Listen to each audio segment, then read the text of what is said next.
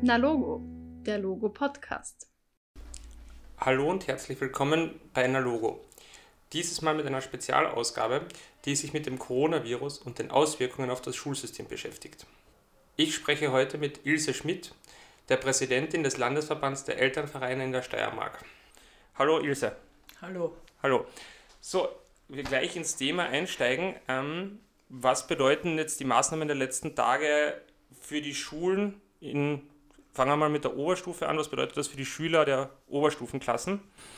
Ja, für die Schüler der Oberstufenklassen heißt das, also dass sie in der Regel zu Hause bleiben. Angeboten ist derzeit, dass es an der Schule einen gewissen Journaldienst geben wird, wo Schüler und Schülerinnen Ansprechpersonen finden, wenn sie Fragen oder Sorgen haben. Aber grundsätzlich ist daran gedacht, äh, dass die Festigung von Lehrstoff insbesondere zu Hause passiert. Mhm. Und für die Unterstufenschüler?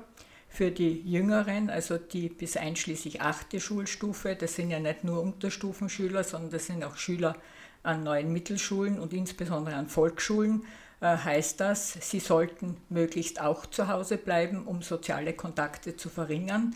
Aber es wird auch ein Betreuungssystem eingerichtet werden für diejenigen, die einfach nicht zu Hause bleiben können, weil Betreuungspersonen fehlen. Okay, das Betreuungssystem ist dann an den Schulen wahrscheinlich. Das findet dann an den Schulen statt.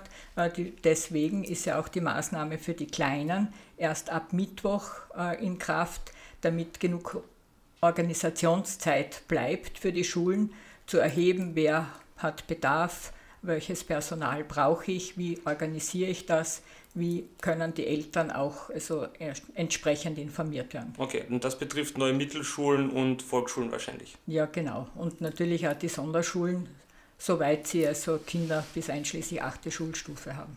Okay. Und die nächste Frage, das wird wahrscheinlich auch viele Schüler jetzt interessieren und natürlich auch Eltern. Wie schaut es mit der Benotung aus?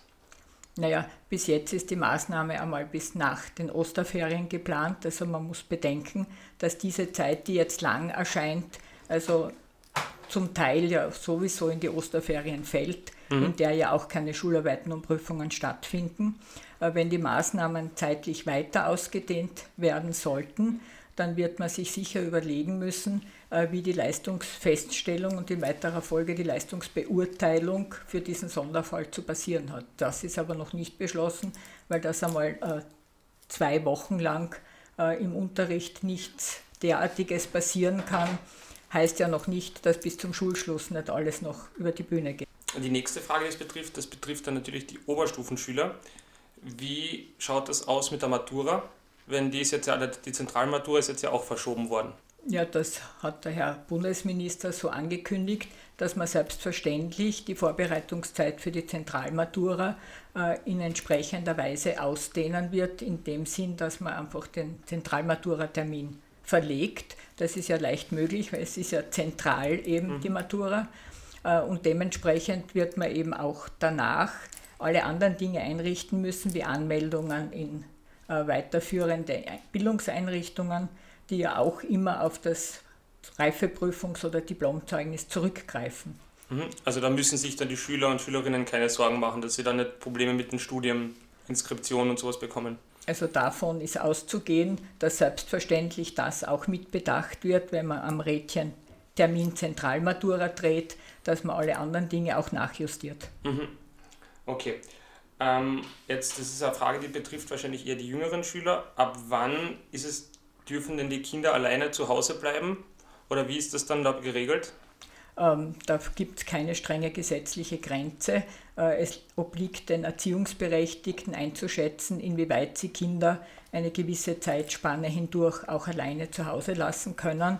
Aber es wird sicher nicht so sein, dass mein sechsjähriges Kind also wochenlang jeden Vormittag alleine zu Hause lässt. Aber kurze Zeitspannen werden durchaus möglich sein und das passiert ja auch in Zeiten, wo es Unterricht gibt, dass man Kinder äh, vorübergehend äh, zurücklässt mit genauen Aufträgen, was sie tun und lassen dürfen. Aber das muss jeder für sein eigenes Kind oder seine eigenen Kinder einfach entscheiden. Und je älter die Kinder sind natürlich, kann die Zeitspanne auch ausgedehnt werden. Es ist ja sogar im Schulbereich äh, statthaft, dass die Aufsicht für Kinder ab der siebten Schulstufe entfallen darf, wenn äh, die nötige Reife vorhanden ist. Mhm. Also das heißt, nur noch einmal, das heißt, alle Schüler, die halt jetzt schon in die Oberstufe gehen, da ist es dann ein bisschen anders geregelt als für Unterstufenschüler noch. Also in Bezug auf die Aufsichtspflicht der Schule ist das anders geregelt. Natürlich aber auch in Bezug auf die Aufsichtszeiten, die die Erziehungsberechtigten wahrnehmen müssen, äh, gibt es natürlich Abstufungen, weil Kinder ja auch alleine in die Schule gehen, zum Beispiel sobald sie äh, die Schule besuchen unter Umständen. Und daher ist es möglich, sie kurze Zeitspannen auch alleine zu lassen, aber natürlich nicht über einen gesamten Unterrichtstag hinweg. Mhm. Und jetzt noch eine letzte Frage ähm, bezüglich der Sommerferien. Das werden sich wahrscheinlich auch viele Schüler und Schülerinnen fragen, wie das dann ausschaut. Wird es da Verschiebungen geben oder? Also nach derzeitigem Plan sicher nicht, denn es werden ja nicht die Schulen geschlossen, äh, sondern es findet ja nur nicht der Unterricht statt, um die sozialen Kontakte eben einzudämmen. Äh, und es wird ja immer wieder betont, sozusagen, dass die Schule als System oder Einrichtung weiterhin am Laufen ist. Und insofern gibt es auch gar keine rechtliche Handhabe derzeit danach noch etwas anzuhängen. Mhm. Okay, dann sage ich vielen Dank für die Infos und danke. Bitte gern und wir hoffen, dass wir das alle gut meistern werden. Ja, da bin ich mir sicher. Vielen Dank. Noch eine Info in eigener Sache. Auch die Logo Jugendinfo schließt in den kommenden Wochen. Leider müssen wir auch alle unsere Veranstaltungen absagen. Das betrifft leider das Bewerbungsfotoshooting, den Einfach weg Infoabend nächste Woche, das Yes-Event am 24.03. sowie den Points for Action Starter Workshop. Wir werden euch aber über unsere Homepage und unsere Social Media Kanäle weiterhin informieren. Also schaut auf www.logo.at, folgt uns auf Facebook und oder Instagram. Dort bekommt ihr weiterhin alle Infos. Wir wünschen euch alles Gute.